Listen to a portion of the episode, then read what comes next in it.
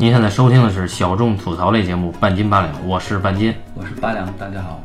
哎，好像二零一七年开始，不管是这个新年档还是春节档，呃，能够数得上的大片儿就不多。那么我们今天就要聊一个算是科幻大片啊，是丹尼斯·维伦纽瓦导演的《降临》。对于这个片子，我没什么可说的，这个结束了。那这个片子呢，是改编自一个短篇小说，叫《你一生的故事》啊。小说作者呢是华裔，特德·江还是特德·蒋，不知道啊。反正江和蒋他也没有标。特德江江，嗯啊，这是一个得了反正各种科幻小说奖的这么一个作品啊。那导演呢，曾经我们聊过他的《边境杀手》，对吧？对，捎带手呢聊了聊什么《焦土之城》啊，以及《囚徒》。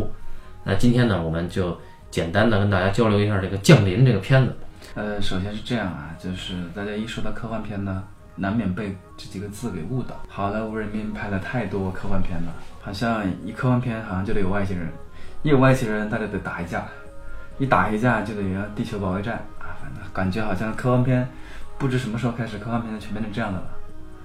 然后大家就忘记了科幻片最开始的时候，啊，大家对科幻片的兴趣爱好，或者是它本身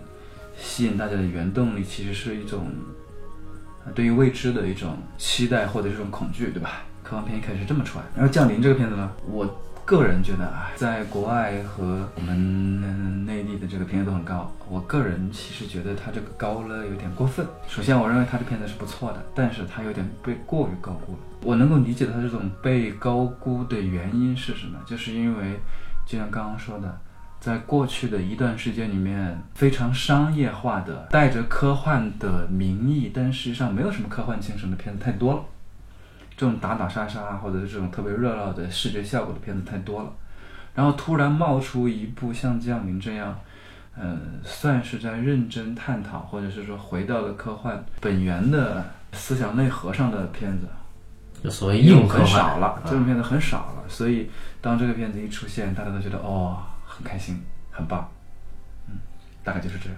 然而你的想法是不是跟我不太一样？我是觉得还不错，我其实没有关注他有取得了多大的声誉，但是我确实是觉得他不错。那么我们会有几个角度了。首先一个是大家都知道它是改编自一个华裔科幻作家的短篇小说啊，那么这一篇小说还得了星云奖，当然还有其他的一些科幻小说奖。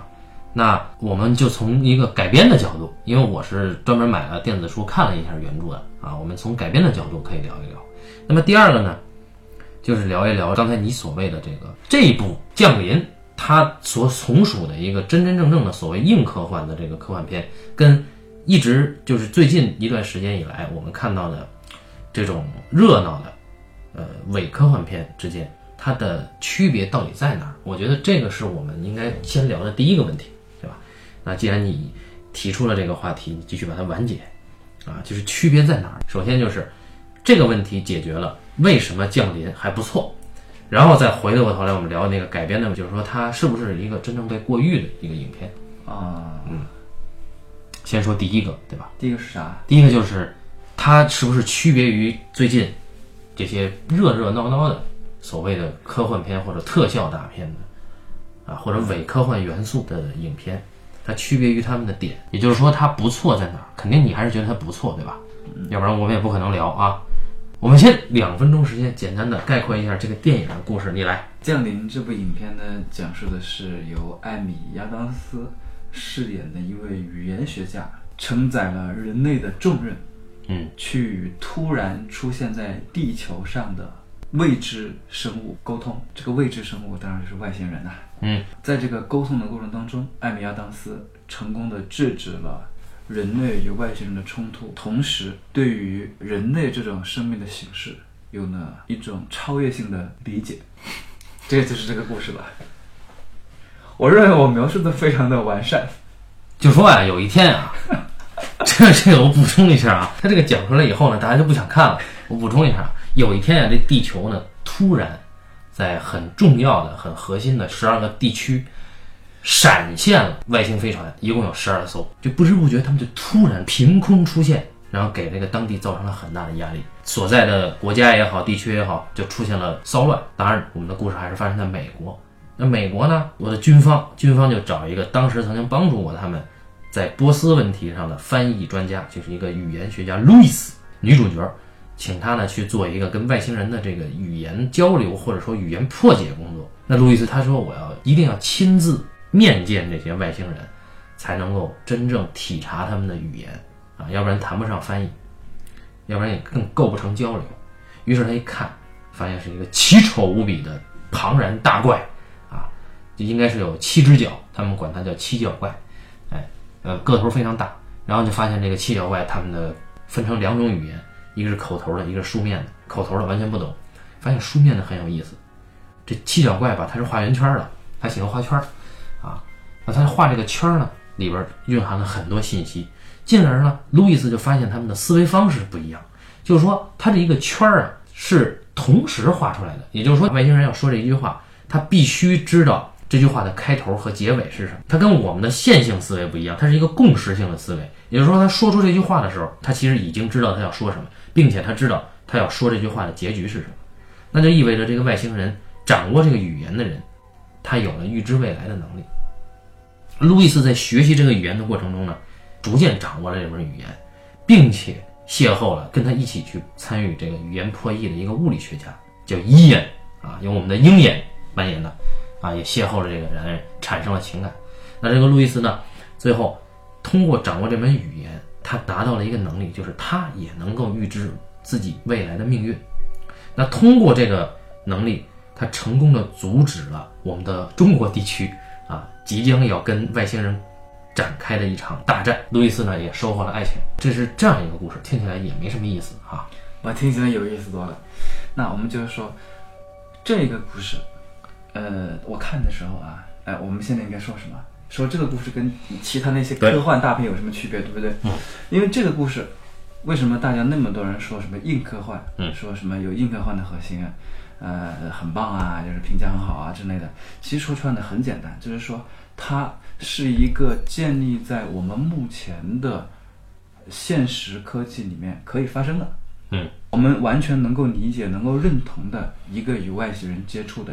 一个故事。但站得住脚，它所有的东西都是可实现的。哎，就是符合所谓的物理规则呀，这个生物规则。对它都它能它都能够实现，正是因为这些可实现性，增加它的可信度，嗯，它的所有的这当中发生的一些事件都有理论依据啊，不管是物理学上还是语言学上，它都有足够多的理论依据去支持它，并且让我们能够明白这些东西啊，它有足够多的理论和现实依据在里边，嗯，啊，它可以实现，然后正这可实现性让大家。认为它是个硬科幻，因为它是它不像其他的那些科幻大片一样，说一开场就是几群人在死掐，对吧？或者是地球的飞机就直接跟外星的飞机打起来了，对不对？这是第一个它的可实现性。第二个就是它里面有一个共通点，就是最开始啊，我们对于科幻故事，包括外星人，就像是一种恐惧在里面，对不对？嗯，一种科学恐惧。那么它这里面是完完整整的呈现了这种我们遇到。外星文明的时候的恐惧、未知和陌生感，它是完整呈现出来的。对，包括面对异种。对，而现在很多片子说，我们见到外星人就直接开枪了，就好像觉得好像你是隔壁家老王一样，是不是？嗯，就是好像很正常。我们都见外星人见得多了，比如说你七只怪，我八只怪，九只怪，然后异形我全见过了，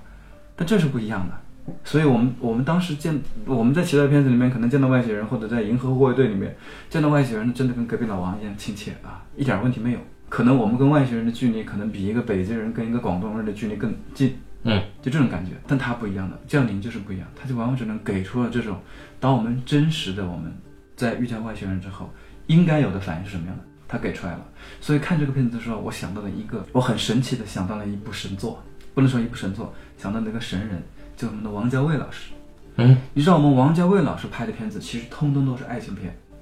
但是我们王老师拍的这个爱情片跟别的人拍的爱情片不一样或者不流俗的地方在于，他通常只是放大了整个爱情故事当中的某一个段落，你发现没有？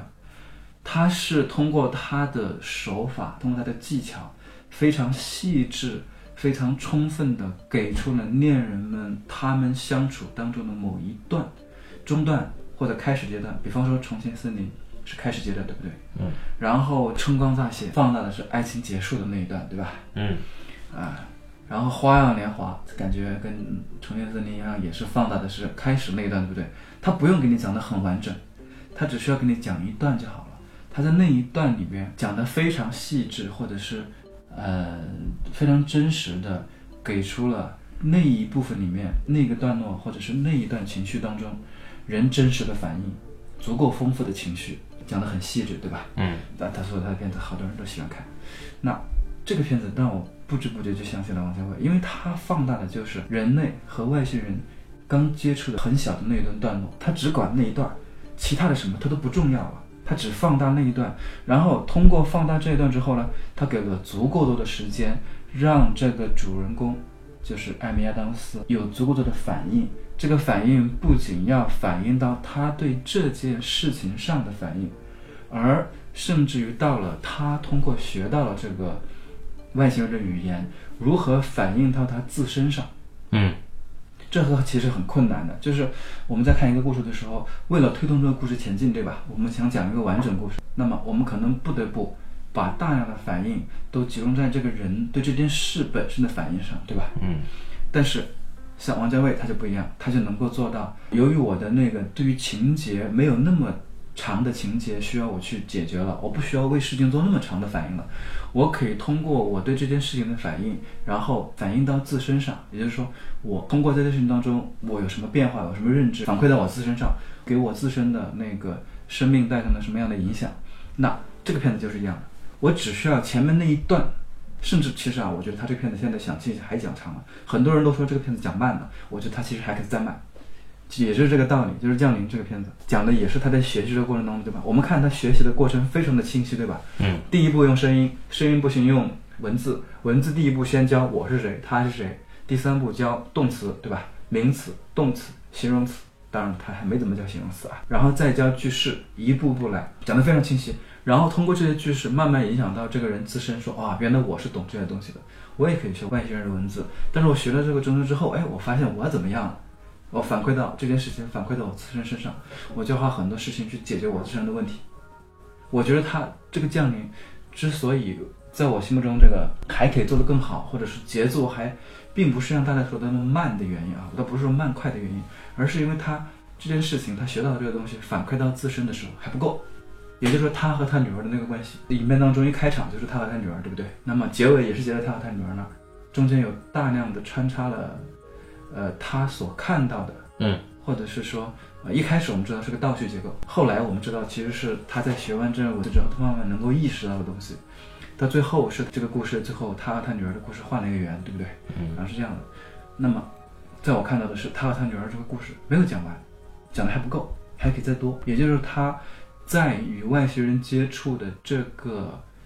大情节下的这个次情节还可以再丰富。你的意思就是说，如果说我们有一个。无限可以放大的一个放大镜的话，你要把它再放大。对，我觉得它还应该再放大才好，因为现在观众其实，在看他学到这门语言之后，嗯，他的这个预知能力啊是不够明确的，嗯，他的预知能力的就是极端的，或者是我们通常意义下啊，在戏剧上的表述，其实就是他在跟呃我国的中将商将军那一段，对吧？嗯，明确的意识到，哦，他是能够预知未来的。他学到的那个语言，对吧？在那个是一个纯功能段落，那个是一个纯功能段落，是非常集中体现的。然而，在那个时候已经很晚了，对吧？嗯，已经很晚了。是他在之前，他的大部分的内容，我们只能隐约约意识到他懂了。嗯，因为看到的都是一切都很快的片段式的他和他女儿的段落，我们能够意识到，但是还不清楚，它没有成为一个事件。它单纯的只是作为一个信息而存在，山钢经那儿作为一个戏剧化的情节而存在的，大家印象明确了，然后再看到后面结尾，大家就知道了，也就是那个段落的功能应该更早的往前提，更早的往前提，然后让大家意识到更加深切。或者更加明确的意识到他和他女儿，他在面对他女儿的时候，他所面临的这个困境，其实他是有暗示的哈。待会儿我们讲那个改编的这个段落的时候，我们再再具体说他到底暗示了什么。但确实在叙事上，他那个并不强，不够明确。对，所以呢，呃，我这个部分应该这么讲，应该就是很清楚了。我觉得主要的，呃。要点啊，就它区别于其他的，比如说什么神盾局特工啊，也可能区别于我们之前跟老高聊过的普罗米修斯啊。它的一个特点在于，正好是，也是这个电影导演本身它是习惯于放大某一个反应，或者放大某一段时间。呃，你比如说之前《边境杀手》，他就专门放大了那个在地下就高潮段落之前，在地下他们去追击的这个段落，就人的反应在那样一个极端的条件下被激发出来的特有的那种反应，以及透给通过他的视听表现透给观众的那个压抑感。那这里边它是放在了前面，尤其是呃，当他到达那个平滑的那个外星飞船里面的时候。就整个的那个声音和它的光线也好，包括它空间造型也好，呈现出来的压力是非常大的，也包括了这个路易斯在学习这个外星这个七只怪这个语言的过程中，他其实已经里面插入了路易斯一些梦境，比如说他突然七只怪就直接出现在他的床上，突然出现在他的眼前，其实这些东西，当时在看第一遍的时候会觉得，哎，这是不是这个人精神错乱？但后来发现，哎，其实这个都是对他即将要获得这种通感的预先埋的伏笔。他是唯一一个在当时能够跟七只怪达成交流的人，也是唯一一个获知七只怪真正来地球目的的一个人。当然后边还有这个伊彦，但他才是最根本的那个人，那也是唯一一个拯救地球的人。呃，从这个人的作为生物的角度来说，他面对这样大的一个使命感和压力的时候。他给的这个应激反应，比如说梦到了骑士怪，比如说他始终穿插着他怎么样跟他女儿交流的这些段落，那其实都算作导演或者说主创的伏笔，是穿插在里面的。那当时看这个片子的时候呢，我第一遍观影体验很差，就是看了将将一半的时候就跟人打架就出来了啊，因为旁边这个观众实在是操蛋啊，这真的没法让别人正常看。比如说待会儿很大声的跟他的男伴就说说，哎，这不是那个。眼睛有毛病的那个黑人吗，啊，然后待会儿又说，哎，这个是七七爪怪啊什么的，就是，总之总是在发出一些这个跟电影带一些关系的这种大声的议论啊，是一个穿着伪丝袜的一个冬季伪丝袜的一个恶俗女人啊。后来这个发生了冲突以后，我就出来了，出来之后，呃，专门又去了另一个影院又看一遍，就发现这个前一半的这个气氛感知就更强，就作作为我本人来说，他的那个气氛是慢慢渗透过来的。那这里边呢？有一个很强的一个感觉，就是我第一遍看和第二遍看的时候，都会感觉到这个女人她是一个就失去了自己女儿之后才遭遇的这个事件。我不知道你有没有这个感觉？包括她一开始的叙事都是给你一种错觉，就是这个路易斯他好像女儿死了以后，他才被军方叫到飞船里面去参与这个事件。反正我是这个感觉，就整个的调子，包括他的表演状态，都是一个中年丧女的一个女人，她缺乏生命力的一种状态。他一个很压抑的感觉，然后我看完这个影片，再加上看完了原著，我才明白，其实就是这么回事儿。因为这是一个环，就他从一开始他就知道他女儿会死，所以也无所谓，就是他一开始他是在女儿死了以后，还是在女儿出生之前参与的这个事件。因为这个影片最后给出的一个结论是，他所处的时空，他掌握这门语言以后，他是能够感知到。未来、现在和过去同时发生的一个人，那么这个影片的改编在这个层面上就非常有意思了。这是我个人的一个体验，我不知道你看的时候开头你有没有这感觉，就很像是当时看这个《地心引力》，桑德拉布洛克那个教授，他也是女儿死了，但那个是他女儿真的死了，他才去参加了这个太空的这个任务。我当时就以为这个也是，后来才发现又是又不是。他的这个处理放大了这个人物的细小的一些情绪。我当时看的第一，刚看开头的时候，我以为这是个倒叙。嗯，我能够意识到，就是能够判断得出来，这是个倒叙。但是为什么能够判断得出来？这是因为他在他的女儿经历了，就是在前面的叙述叙述当中啊，嗯，那个小姑娘经历一个长大的过程。对。而他的其实变化很少，包括他最后当回到他去教课，对吧？那段的时候，能够意识到他还是那个人，嗯，形象上没变化，形象变化其实很小。然后他是旁白，所以我能够隐隐约约意识到这是一个倒叙。然后等到影片看完之后，我能感觉到他是一个，呃，从这个结构上讲，他是想做一个类似于那个七七角怪那个语言那样的环状叙事，对吧？嗯，也就是你的尾应该跟你的头连在一起。嗯，对，所以所以他才会这么导。但我觉得这个东西很高明，嗯，是很高明，但他这个。呃，又有稍微有点不足的地方就是，如果一开始的旁白能够不让我觉察到是倒叙就好，嗯因为倒叙相对来说还是落了下乘，对吧？嗯它因为你作为一个很强的结构去做，其实有点有点过于你意思它应该更暧昧一点。对。为什么会觉得更暧昧一点？因为它结尾处理的比开头好。结尾他不是说我们决定要造这个女儿吗？就他跟那个男的，它结尾好好在于他跟那个伊恩在一起拥抱那样的时候，嗯，他已经知道他跟他后来是怎么怎么样了，对不对？对对对他全都知道，但是他还在跟你拥抱了，对不对？嗯所以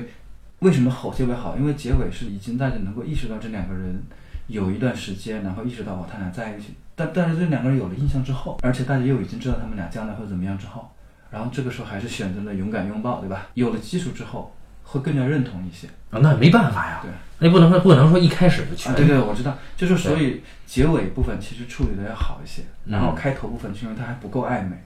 呃，如果开头部分真的像你说的那种，他没有强烈的给你一个暗示说这是倒叙，就真的是让你觉得他可能是丧失了女儿，或者介于他丧尸和倒叙之间的那个感觉，都会好。就就比较神。那其实这个片子其实差就差这么一点儿，它的高明之处恰恰在于，它是用一个偏近于艺术的手段去做了一个科幻商业片。但它的平衡就是，呃，我其实能够理解，因为你现在其实应该该说一说原作了。我相信原作如果有时间的话，呃，或者说他有足够多的空间，他应其实应该花点时间讲讲他跟他女儿。原作确实这样，原作呢，它是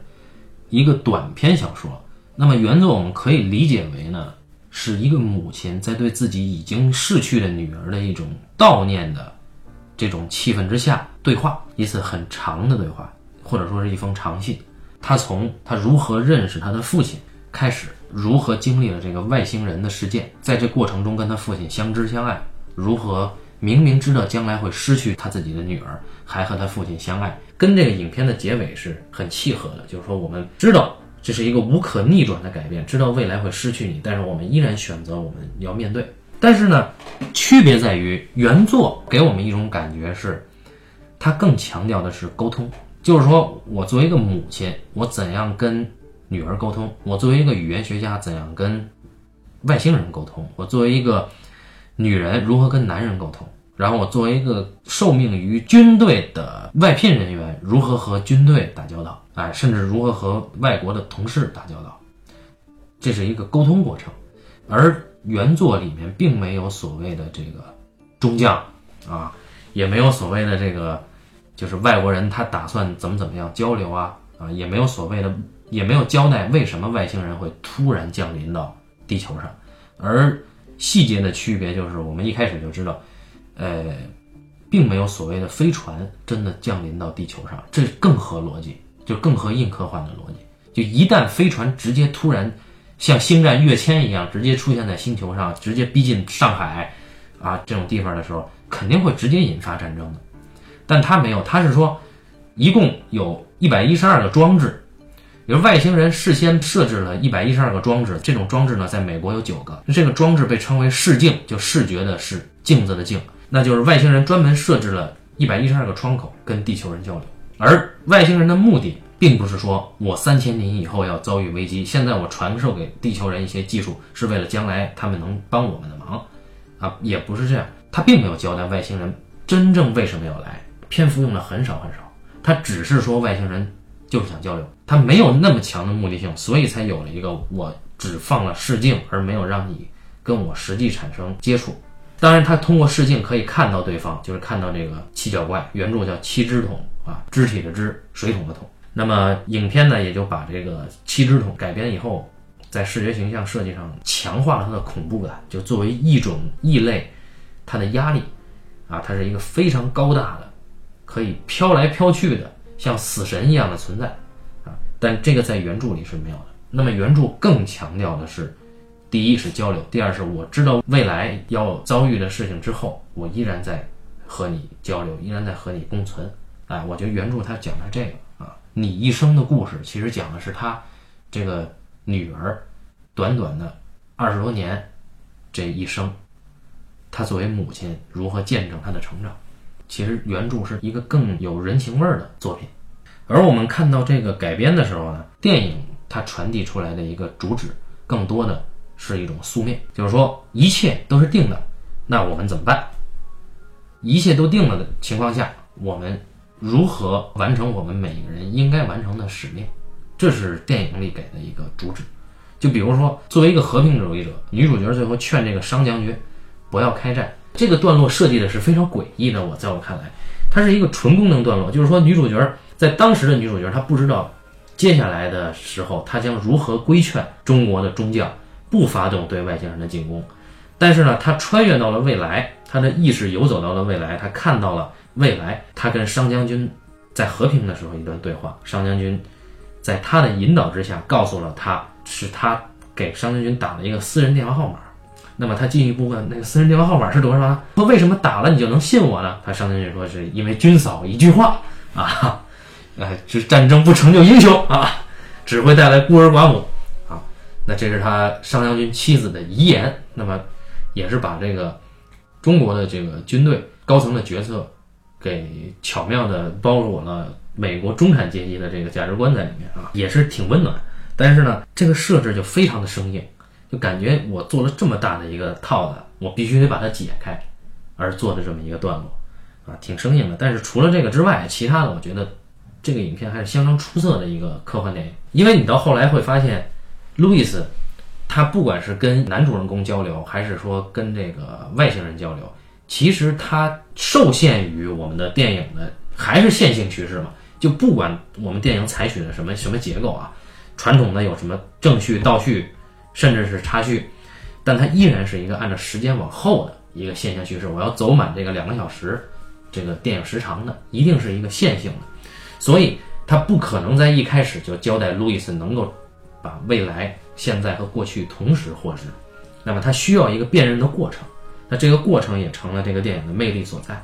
这也就说回来，这一开始我就觉得，哎。降临这个影片的影调在一开始就非常压抑，就真的像一个死了女儿的中年的高知女性，如何在完成一个拯救地球的任务。那么这个命题对于我来说还是挺吸引人的。但是后来发现，哎，不是这样啊。那最后再一琢磨，又好像是这样。所以我觉得这个影片还是有它高超的地方。你不觉得你应该说点啥？我觉得应该说点啥。想夸的地方其实不在于说它的说什么硬科幻什么的，我其实并不想夸它这个，因为在我看来。你要做的这个其实并不是很困难，嗯，真正的困难就是你把这个小说想要改编成一个还带有一定商业性的片子，嗯，这个平衡确实很难把握，对吧？那确实是，我有种感觉，就是他包括加商将军，包括这个面对面的这些，呃，大部分都是从视听和戏剧性上考虑的，对，希望让它变得更加的压力更强，呃，更符合一个。商业片的模式吧，就是说有一个拯救世界的这么一个钩子在这儿，少让大家能够理解，这没得说，值得夸的还是那样，就是我是觉得这个维伦纽瓦的这个水准呢，还是又进步了一点点，比之前又进步了一点点。他之前你看他拍的片子，这个焦土之城三小时，囚徒三小时，他要想把一件事情讲完，他确实是一个这样的人，他又想把一个故事讲得很清楚。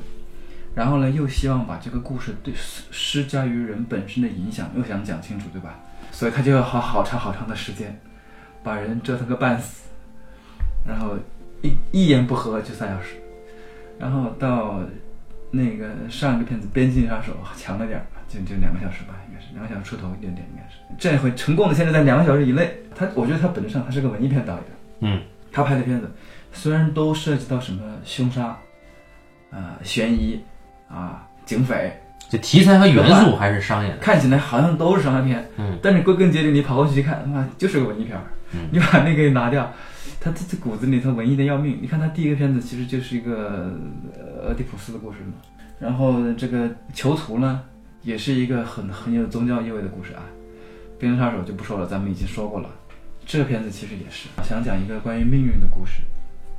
然后这个命运最后还是有人做了选择。当然，我们从哲学上讲，可以讲可以提到很多啊。他强调了这么长时间的反应，命运施加给人的影响。但要注意，就是他的主人公，呃，不管是之前的还是这一次的，最终在命运当中选择的都是一个，其实是个比较被动的角色，对吧？他知道命运是什么样，他最终选择跟命运同样的道路。实际上有一句话叫什么？就是叫没有命运，只有选择。我是觉得它的高级之处就是在这个片子当中，它本身应该是有的选择的，它没有把它给出来，它对吧？没给那不就是没选择？就所以，所以我就觉得这里面有它很高级的地方。其实我不是很明白他为什么没有把这个东西给得那么明确，但我意识当中，就是我能够接受或者我能够意识到，它是可以给的。当我们意识到这种命运，你说一个环状的一个叙事，对吧？你说这个生命是个圆圈啊，所以我们一开始通过这个圆圈，我一下就知道过去、未来、现在。但是你知道呢，不等于你说一定要按这个东西走啊。你是不是有所变化？这就是我刚刚说你在说那个三千年之后，那个外星人会遇到事，为了会遇到什么事件？嗯，所以他们需要地球人帮忙一样。那么三千年之后，外星人会毁灭，这是命运。嗯，寻找地球人帮助的是选择，嗯对吧？这是不一样的。嗯，然后那个路易斯也是这样。如果说他女儿死是他的命运，但是选择还是让女儿生下来是他的选择。这里面有个问题就是，我得知道我为什么把这个女儿生下来。这个在一开始给了答案嘛，就是说他一开始的那一段所谓像片段式的那个叙述，他很爱他的女儿是一个所以他是，所以这个神奇的存在对，是个神奇的存在嘛。所以这个爱的东西是后面才有的，还有之前就已经有的，对吧？所以他最后还是个无关命运、只关选择的故事。就他还是在商业和类型之间做了一个一个分寸。按道理讲啊，商业片就是我们应该有自主意志，对吧？对就我们应该是挑战命运并且获胜的那个人，这是商业片给大家的一个泡沫，啊，很美的泡沫。但是艺术片它一定是强调我们一生所谓的自主意志，只是你对吧自己瞎蹦的，都是浮云是吧？哎，这大家都是小人物啊，大家，都是小人物，大家可以努力蹦，可以去挑战，可以去选择，然后最后命运是什么就怎么样嘛。哎，是注定的。那么作为一个悲观宿命论者，我肯定是认为是这样是对的。但是这个影片在大的设定上，它给了一些刚才你说的所谓的选择啊，尽管这个选择必然它最后导向的结果是一致的，所以它在这个影片里，它给了一个面对这样的命运，我们应该怎样去面对？就是说命运是这样的，那你选择怎样面对，这个是你可以选的，或者说你可以努力去试着去选的。他可以选择，我可能一辈子更惨的去面对未来这个事儿。我们不做这种脑洞假想啊，比如说他跟他先生不再相爱，那是不是也有可能还在一起？那这就属于一个无趣的一种想玩那种因果循环叙事的这么一个东西了。它就不是一个严肃的介乎于类型和艺术之间的这么一个选择。那维伦纽瓦他做这个选择也是，其实走了一个中间路线，但是这个中间路线其实是相对高级的。你像原著里面。这个是写到了他给他女儿的这个对话里面写到了，说我将来什么什么时候，我和你父亲那个时候我们已经离婚了，我去和你父亲亲自去认你的尸体。那么这个段落他已经写得很清楚，就是我作为母亲讲给女儿去听的。那在影片里虽然也有片段，但影片它其实更加肯定的是，我明知道未来是这样，但我选择还是和你父亲一起快乐的度过这一段时间。未来他跟他父亲离婚了，影片里也交代了，对，所以作为这个女人来讲，她是一个独立的存在，她的所谓的自由意志在她而言是有的，但是在更大的，比如说她跟外星人的这个对话里，比如说她在时间维度里，那她的这个自由意志其实只是一个必然的选择道路，是必然会导向那个结果的一步路，或者说几步路。好，我觉得这个我们有必要再推荐一下这位特德·江老师。这位老兄呢是也是个奇人啊，他八十年代就学电脑工程，毕业之后进了微软还是什么大公司吧，然后就开始成为一个 IT 精英。那个时候 IT 精英很棒的，他生活在一个非常富裕的，像像他现在也居住在一个相当富裕的街区，所以他不写长篇，他就写一些中短篇。没时间是吧？对对对，还要挣钱，那所以他也不，他倒是不图靠这个中短篇去挣钱了，反正也。嗯，写的东西基本上都是，呃，都是些得奖作品。嗯，很难很难去界定他的东西当中有没有这个，还有没有我们东方文化的东西在里边。但我们能够感觉得到，他写的故事啊，本质上讲还算是蛮关心这个人物本身的，对吧？它不像其他的那些科幻小说一样，更多的是一个科幻理念或者科幻概念。嗯，它的概念和人物本身结合的还是蛮好，大家有兴趣可以去看一看。呃，然后再说到这位导演老兄，我其实一直都还是比较夸这位老兄的，在一个限定的范围之内，他的每一次的平衡度，虽然他总是有点偏啊，他经常会跑偏一点点，也就是他的作品离这个还可以更好，或者说离顶尖的作品总是感觉差了那么一口气，呃，但也已经很不容易了，很不容易了，很有风格。他的视听的东西值得学习。你像特德·江，他其实不止一次获得了星云奖，就是他一共写的这些短篇小说啊，我感觉步步都得奖了。呃，也没有，就是他一共这反正是八九篇的样子吧，八九篇的样子，他不止一次拿了星云奖，然后这一篇是肯定拿了，然后也得过雨果，也得过其他的什么奖，所以这这个人，而且又加上他本身的教育血统，就会决定了他其实是一定会是一个硬科幻的作者。那么他他其实，在访谈里边啊，其实也说，他说科幻小说提供了一种完全不同的叙事，一开始是我们熟知的世界，接着新发明或者新技术带来了变化和混乱。那在故事结尾，世界被永久改变了，永远回不到本来的样子。因此，这种故事模式是积极的，它暗含的信息并不是我们应该维持现状，而是改变不可避免。新发明或新技术的影响，不管是好的还是坏的，都不可避免，我们必须面对。这是他的访谈的原文。所以从这里边能看出来，也包括这个影片一开始的名字其实就叫《你一生的故事》，跟原著是同名的，但是好像反应不是很好，所以就改成了《降临》。那呃，从这个设定上来讲，我们也看到，就《你一生的故事》这个名字本身就是一个已经结束了的东西，是一个盖棺定论的东西。所以，作为一个科幻硬科幻的内容的输出者，他一定是坚持的是宿命就是定的，但是能够选择的是我们态度吧。如果说说俗一点的话，说鸡汤一点的话，哎呀，这期太鸡汤了，差不多了。好，那对于降临，我们还是持肯定态度啊。那就感谢大家收听这期的半斤八两啊，我们下期再见。拜拜。